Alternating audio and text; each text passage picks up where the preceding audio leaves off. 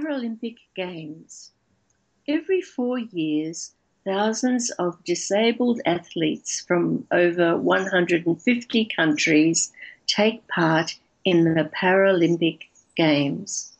The Paralympic Games are, are a multi sport event for the athletes with physical, mental, and sensory disabilities.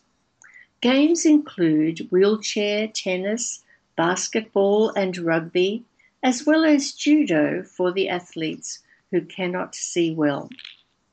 The origin of the Paralympic Games is more recent than that of the Olympic Games.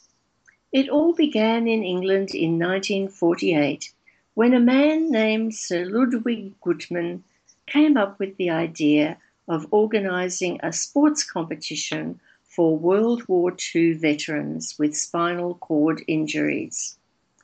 Years later, in 1960, Rome hosted the first Paralympic style games for disabled athletes from around the world.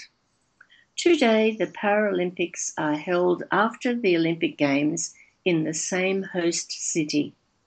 The purpose of the Games is to empower and inspire athletes with disabilities.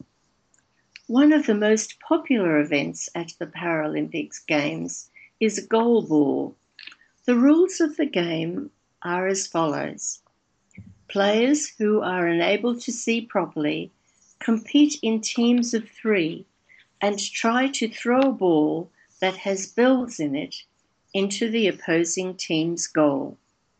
Since they are blindfolded, they can only estimate the position of the ball from the sound the bells make.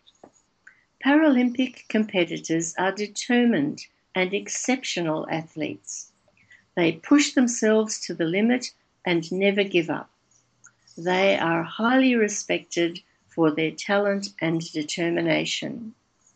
They aim to inspire other people to overcome their disabilities and realize they have what it takes to go for gold.